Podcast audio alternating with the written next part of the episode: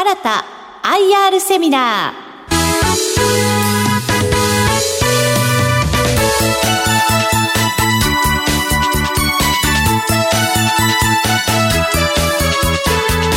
この番組は証券コード2733東証一部上場株式会社新たの IR 活動の一環としてお送りします。お話は株式会社新た代表取締役副社長執行役員鈴木良一さんです。この番組は6月7日に東京で開催した IR セミナーを収録したものです。新た IR プレゼン証券コード2733東証一部上場。株式会社新た代表取締役副社長執行役員鈴木陽一さんです。皆様大きな拍手お願いいたします。ありがとうございます改めて鈴木と申しますよろしくお願いいたします私どもの会社はですね一年中通じて皆様が快適に暮らしていただけるように後ほどちょっとご紹介しますよ。これ皆さんの身の回りのいろんな商品をですね、日用品、雑貨、化粧品を小売業さんに販売して、まあ、ビジネスをしている会社です。ですから春夏秋冬暑い時も寒い時も快適に暮らせるようにと美と健康というのをコンセプトにして事業を行っております。去年いろいろありましたよね高齢化社会それから、えっと、地震があったりとかいろんな災害があったり大変でしたと思います北海道でも地震ありましたし中四国の方でも豪雨であるとかいろんな地震ございましたしそんな自然災害もたくさん起きております。それからあの会社にはあの CSR っていう言葉で企業の社会的責任というふうに言われておりますが業績を上げるそれ同時にやっぱり企業としてきっちり社会に貢献していくことがないと結局は業績も上がらないし継続的に成長できない。で CSR という言葉がよく使われるようになりました。一方ですねいろんなことがどんどんどんどん便利になってきまして IT を使って生活がどんどん変わってます。IoT って言われるインターネットがいろんなものにつながってしまう。つながっていくっていうような時代ですし人工知能。人間と同じように頭を持っててそれで判断していくっていうようなこともできます。私どもはあのこういった環境の中でこの最新な IT を活用しながらですね消費者の方にものがメーカーさんが作ってから小売業さんの店頭に行って消費者の方が手に渡るまで生産性を高めて皆さんが買い物しやすいようにそういうことを考えてですね日々仕事をやっております。私どものあの業界はですね、えー、と市場規模で言いますと3兆7,000億円ぐらいの市場規模だっていうふうに言われてます。で当社はあのそこの中で約約ですけれども20%ぐらいのシェアを持っております。えーと、業界の中では競合ってどこですかというようなご質問を受けたりするんですがパルタックという会社がございましてそこはあの私どもと同じような日用品雑貨化粧品と彼らはですね我々の持ってない OTC を、えー、医薬品ですね。一般医薬品も取り扱っている卸です。ですからパルタックが大体9,000億円ぐらいの売り上げで私どもが7,000億円ぐらいと。まああの医薬品を除けばほぼ同じ規模と。いったことになります。その3番目になってくると中央物産という会社がございましてジャスダック上場しています。えー、パルタックはあの東証一部ですけども、えー、と中央物産が2,000億円ぐらいの規模ですのでまあ私ども2社でですね、まあ、河川化をしているということでまあ、この流通業界卸売業界の中ではまあトップ2社といった位置づけになります。今あの私ども国内外のメーカー、えー、1500社と取引をしておりまして商品を仕入れて在庫してそれであの全国の小売業さんに販売しております。取引している小売業さんの数はですね5000企業ございます。ですから皆さんがあの普段買い物されてるいろんなお店ございますけどももうほとんど取引があるというふうに思っていただいていいと思います。店舗数にすると5万店舗ぐらいのお店に商品を販売してるっていうのが私どもの基本のビジネスです。よくあの中抜きみたいな言い方とか卸がいないともっと安くなるっていう話なんですがこれが先ほどあのお話しした通り私ども1500社が上の方にザーッとメーカーあって下に5000ですから。これはもうどう考えてもですね真ん中に企業が中間でそういう機能を持っている会社があるからこそ作ってから販売が生産性が上がると。いったことです。これがあの私どもの卸業の基本的な機能とそういうふうに思っていただけるとよろしいかなと思います。私ども実はですね2002年に 会社作りました。ですからまだ1718年しか経ってない会社です。えー、とこちらの一番右、えー、と横軸の一番右が2020年の3月ということになってますに起きました。これ見ていただきますと皆さん見えますかね？真ん中の青い線中の青い線がですねあの売上の線です。ですから売上がこう左からどんどん上がってるっていうのは見ていただけるかと思います。で順調に売上が上げてきました。これ真ん中で1本ちょっと線を入れてます縦で。これがあの会社作ってから10年後です。10年経ってそれからまた今までっていうふうにしてます。で最初のですね10年間やってきたことは機能と規模の拡大です。全国に商品をお届けできるにしようと北海道から九州までそれから我々の持っている物流機能とか、まあ、商品を集めてくる機能マーケティング機能であるとかそういうものを高めていこうということでいろんな会社とまあ吸収したり一緒に仕事をやりましょうということで子会社化したりっていうようなことをやってきました。取扱商品を拡大したりペット用品をやりたいのでペットの専門卸入りましょうということでやったりしてきました。それ10年間やってきまして2012年の3月に東証一部上場をいたしました。それから今までの間何をやってきたかというと今度はですね海外に行こうということを一つ考えました。で中国の方の市場に挑戦するタイの方の市場に挑戦するというふうにやってきました。規模と機能を拡大して今度は新しい市場売り場をもっと増やそうといったことでやってきました。当然ですね今皆さんもおそらく、えー、楽天さんとかアマゾンさんで買い物されていることが多いかと思いますがネットインターネットの販売にもですね私どもも取り組もうということで始めてきておるといった状況です。そんなことで現在まで来て規模機能を拡大して新しい市場に挑戦してそれで現在来てます。これから先これから先どうしようかという話です。私どもの基本はやっぱり物を仕入れて販売してそれをお客様が快適に暮らせるようにしていくっていうのが我々の仕事です。でもいろんな環境変化がある中で私どもやらなきゃいけないのは最新の技術をうまく活用することだと思います。最新の技術を使うことは目的ではありませんが IT を使っていく AI を使う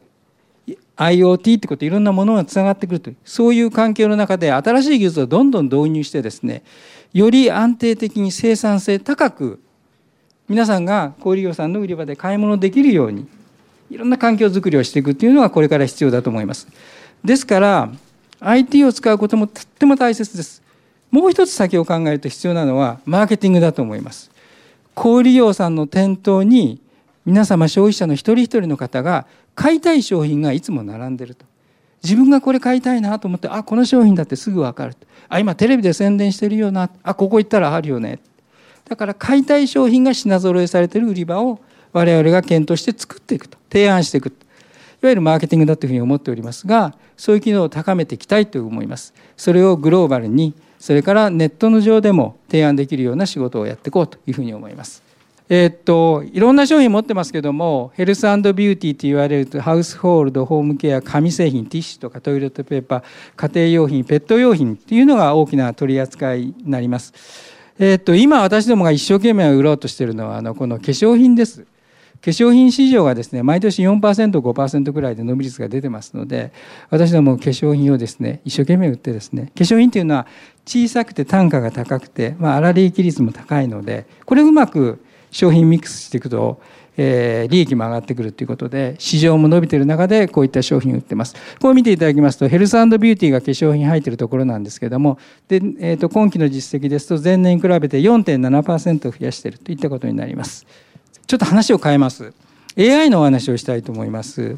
AI っていうのはあの判断してえー、見て判断する。人間の同じような目を持ってるって言われてます。ディープラーニングっていうことで覚えなくてもいろんなもの教えなくてもいろんなことを見て覚えてってどんどん成長していきます。えっ、ー、と猫犬狼あるんですがそれぞれ目が丸いとか耳が垂れてるとか目が細くて耳が尖ってこれ特徴なんですよね。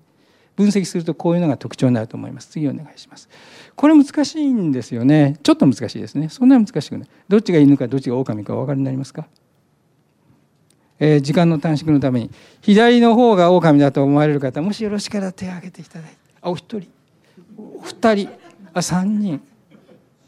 じゃあ右が狼だと思われる方。多い大多数ですね。じゃあ答えいきたいと思います。はい。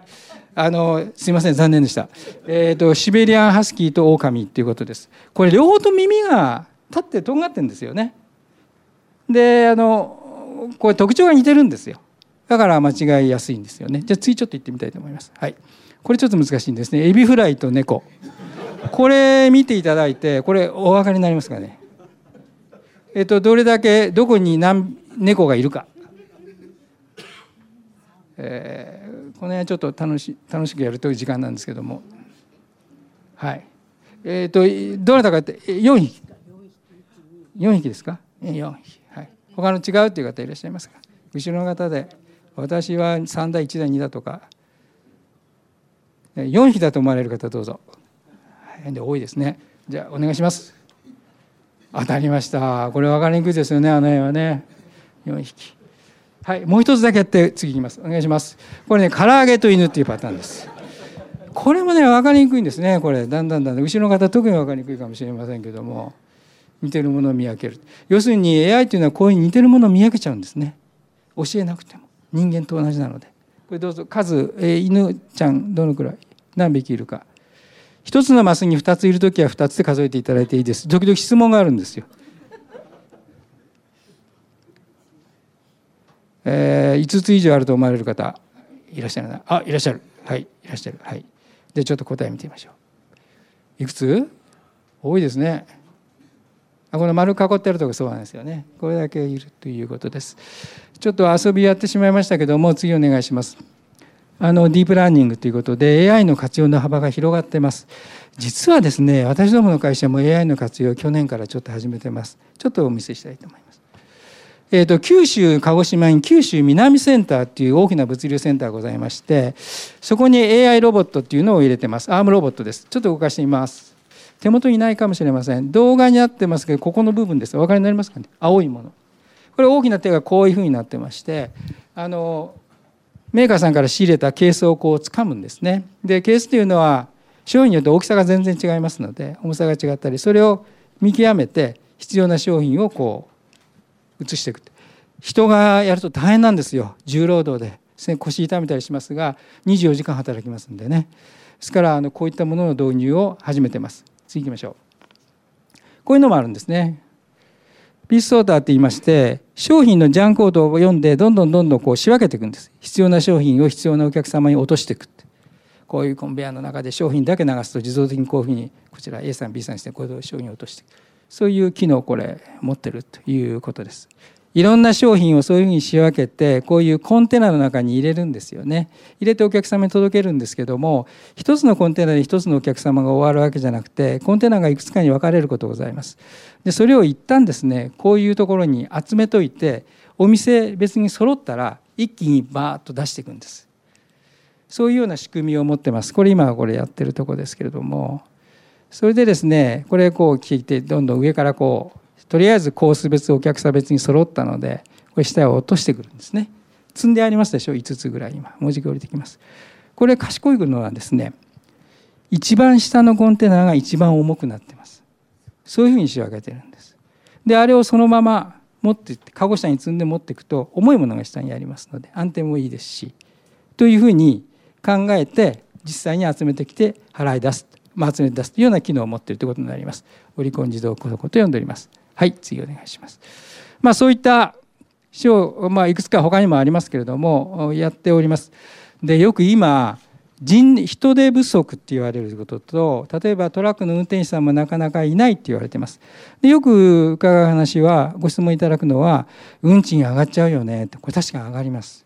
それから物流センターで全部自動化できないんで人手足らなくならないっていう話もいただきますその通りだと思いますで私どもやっていることは3つございますこれからやろうと思っていること一つはですねこういった新しい技術を使ったものを入れて、まあ、できるだけ人が携わるのを少なくしようと仕事で省力化しようという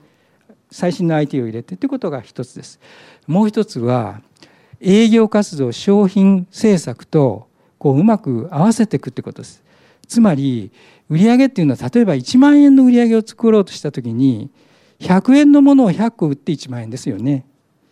1000円のもの10個売っても1万円ですよね。どちらが物が動かないかというと1,000円のもの10個売って1万円の方は物動かないんですよ。つまり私どもはそれはたくさん売ればいいですけども売り上げを上げることが必要でそれであまりコストを上げず売り上げを上げること必要なんですよ。だから単価の高いものをできるだけ売って安くたくさん売るじゃなくてたくさん売ればそれだけ物流コストもかかるんですよ。ですから、えーと簡単に言いますとティッシュペーパーをたくさん売るよりもトラックに満載するよりもこんな小さい化粧品をトラックに満載した方が同じトラックの費用が例えば1日10万かかるとしたらどちらが経費率安くなりますかということです。ですから営業政策商品政策をうまく合わせて物流センターのこうコストを吸収していこうということをやってます。それともう一つございます。物流センターではパートさんが働いていただいてます。でパートさんが毎日感じていること困ったなと思っていることを解決する現場の知恵をうまく使おうということでこんなこともやってます。実はあのこういったタブレットをですねカートに積んでピッキングっていう作業をするんです商品取り扱いただそれをやってると人気のある商品のところはみんながこう渋滞車が渋滞するようなものです。なるのでそれを避けるためにこういったえっ、とこのなんていうんですかこの腕のとこにこう巻けるような小さなハンディのこの画面を持ってですねそれで同じような画面が出ますので混んでるところを避けて次のところへ行けるようにするんです。そうすることによって物流センターの商品を取り出す作業を効率化しようと、まあ、現場の知恵も使ってこういう仕組みも入れてっていうことでその3つでそういったコスト増をまあ避けてですね生産性を上げていこうということをやっております。次いきます。物流センター全国にこういうふうにございまして2 4 6 8 1 11ここはあの大型物流センターを載せております。300億、400億、500億円ぐらいの物流を取り扱っている物流センターでございます。全国にございます。首都圏は、はい、埼玉と千葉にこういった物流センターがございまして、出荷実績300億とか172億というふうに書いてございます。えー、九州の南の物流センター突き立ての初期投資が約35億円だったと思います。このぐらいの物流センターの規模になってくるとやっぱり30億40億円ぐらいの物流投資をしております。小売さんです。皆さん買い物をされているところはほとんどあると思います。イオンさん薬の福太郎さんマルエチプチマルエチさんサンドラックさんドン・キホーテさん鶴葉さんこっからファインさん杉薬局さん伊東洋華堂さん声優さん、えー、ほとんどほとんどというか全部皆さん買い物されてるとこですから皆さんがあの家庭に今日お帰りになって、えー、家の中にある商品っていうのはこういうとこからお帰りになってるとすれば私どもから倉庫から来た商品かもしれないということで非常に身近な会社でございます。次お願いします。えーと、小売業さんあのドラッグストアとかホームセンターとかスーパーとかこういろいろ分かれますけれども私どもですね今直近でいうとドラッグストアさんが伸びておりまして全体の100%の売上の中でですね約 48%50% 近くがですねドラッグストアさんの売り上げでございます。どんどん成長されてまして私どもも先ほど言いましたあの化粧品とかヘルスビューティーケアっていうのはドラッグストアさんの売り場が一番広く取っておられますので我々も売っていきたい。でドラッグストアさんも伸びているということでまあ、うまく成長分野がこう我々と合ってるといったことだと思います。市場と我々はグロートこれも見ていただきますとドラッグストアの伸び方このくらいですから10%ぐらい伸びてるのかな。はい。3年間で伸びてますね。10%以上ということになります。オリンピックですね。1年後オリンピック。とっても暑い日になります。8月とか7月8月暑い日になります。これはですね私どもにとってとっても大きなビジネスチャンスです。なぜかというと暑いからです。暑い時は日焼け止め売れます。それから制汗剤とかそういうものが売れますのでこれは大きなチャンスになります。こういう普段ないこういうイベントみたいなものをですねうまく活用しています。ですから小売業さんの店頭にそういうお話を提案します。オリンピックあるよね。とだからこういう売り場作ろうと。東京オリンピックなんとかなんとかと書いたような売り場を作ってそこにそういった商品並べるとかそういうような演出をしたりするのも我々の仕事です。業績の話をしたいと思います。2019年3月期の業績です。売上高が7540億で、えー、と最終の税引後の当期純利益が69億300万という数字になっています。売上が102.9税引後で108.5ということで3%ぐらいの売上で最終利益は8.5%増加しています。ただ重要なのはですねそこの間だというふうに私ども認識しています。営業利益経常利益をいかに伸ばしていくかということだと思います。で営業利益はですねほぼ、え前年と同ということになります。で経常利益は0.01%低くなりました。これなぜかと言いますと経常利益のところはですねあの公募増資とか転換社債とかそれからコミットメントラインとかそういったあの将来にかけてよりお金をうまく調達しておいて今それから借り入れする時も安い金利で借りられるような、え、ための初期にいろんな1年間の間に去年のごめんなさい2019年3月期の第一四半期にそれに必要な初期設定費用というのがどうしてもかかるんですけどもそれを1億円ぐらいこうあのやってます。なのでそれ営業外に入ってますのでそのためにここのところはちょっとやってるということですがそれはこれから支払い利息が借入金の条件が良くなったりしてきますので将来への投資といったことになります。まず全般的には増収増益できているというふうにご理解いただいてよろしいかと思います。過去の実績もそういう形で来ております。次お願いします。えー、っと配当です。重要な配当ですが、えー、っと40円40円が年間配当で今度予定しているのは40円45円で85円になります。配当成功で言いますと2085円で234%です。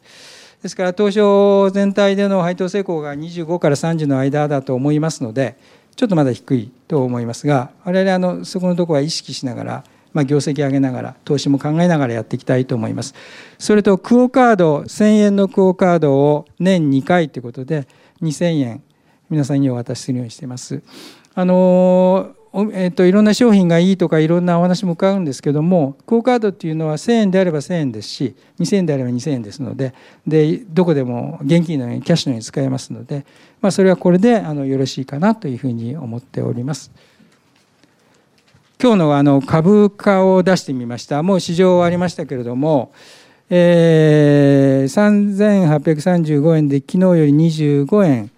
まあ、上がって終わってます。えーと、マーケット自体も、えーと、今日上がってたと思います。えーと、下の方に私どもの、まあえー、いろんな指標が載ってますが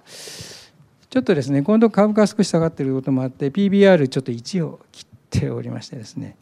これちょっといかんなというふうに思ってます。やっぱり会社の価値成長性っていうのがうまくまだお伝えられてないなというふうに思っております。えー、こんなところで全部書いてございます。あのご関心ある方はぜひ2733を押していただければいろんなところで見れますので証券コード2733です次お願いします。はい、はい、次。中期経営計画の話をして終わりたいと思います。えー、っとまあ私どもいろんなグループございましてインストアマーケティング電通リテールマーケティングっていう電通さんと一緒に出資して作った会社もございます。店頭をまあ売れるようにしよう広告と宣伝をつなげよう。それからリビングアルタジャペルっていうようなペット用品専門の卸売業も持っております。えっと、ヘルスビューティーを伸ばしていきたいという話をしましたが私どもあのヘルスビューティーがやっぱりこれから伸びるというふうに思っておりますので実はですね今年の4月に去年までは私どもの100%子会社であったファッション同じ名前の新たという会社がございましてそれを新た本体に吸収いたしました。でなぜそういうことをやったかっていうとファションアルタっていう会社はですね化粧品のもう専門卸で非常に専門的な機能を持っているんですよ。で専門の営業マンを持ってて。ただ残念ながらまだ全国へのネットワークを持ってないのでそういう専門的なものを全国を持っている新たな中に置いてきめ細かい活動をやってですね化粧品を一生懸命売っていただいている小売業様に提案していこうと。ヘルスビューティーを上げていくための一つの戦略として大きな柱の戦略としてやっていこうと思っています。まあ、こういったことによって2019年3月期から2023年の3月期の間に毎年この化粧品を中心に約10%ぐらい上げていこうというような計画を立てて収益を上げる予定でおります。次お願いします。海外です。e コマースです。e コマースはですね、今やってる取引はアマゾンさん、楽天さん、アスクルさんといったようなところとやらさせていただいております。私どもはアマゾンさんの例えばセンターに商品をお届けするっていう活動です。小売業あの消費者の方にお届けしていることはやっておりませんのでそういった活動をやっております。楽天さん、アスクルそれから中国とタイにそれぞれやっています。中国はあのイオンさんと取り組んでおりましてイオンさんのあのペット用品を中心に私ども先ほど言いましたジャペルっていう子会社が中心に共同してですね商品の開発をしたりしていますイオンさんのペットの PB を作ったりとか開発をしたりしておりますそれからタイはあの DHC っていうメーカーさんご存知かと思いますがそのあの総代理店でタイの小売業とかあと日本から出ているツーラーさんとか松本清さんとかそういったところに販売をしているということになります。はい。公募増資の話先ほどちょっとしましたけど転換社債と合わせて106億円ぐらい調達させていただきました。で首都圏の大きな物流センターに主として投資していきたいというふうに考えております。次お願いします。まとめでございます。もう時間が1分ほどしかございませんので最後のまとめはまずマーケティングと IoT と AI の活用ということで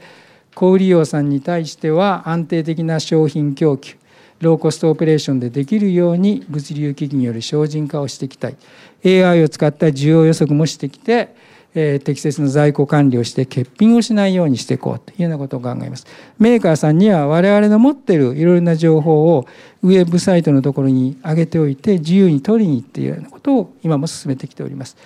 それから新たな中では会社の中では細かいいろんな業務たくさんございますのでそれを今ロボティックプロセスオートメーション RPA とか言われてますがまあロボットが仕事をやるっていうことになりますけども機械パソコンの中にロボットが入っているようなイメージですね。そういうようなことも導入してますしスマートデバイスを使って会社に来なくてもいろんなところでも会社にいるように会議もできたりミーティングできるようなことをしていきたいというふうに今進めております。そういうことによって流通全体の効率化を目指すといったことでございます、えー、業績状況についてはあの増収増益できてるんだろうなというふうに思います。じゃあこれで終わりたいと思います。ありがとうございました。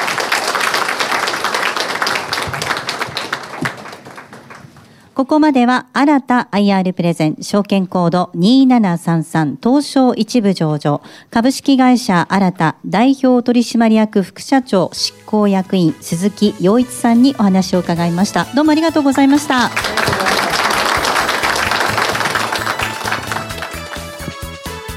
新た IR セミナー。この番組は証券コード2733東証一部上場。株式会社新たの IR 活動の一環としてお送りしました。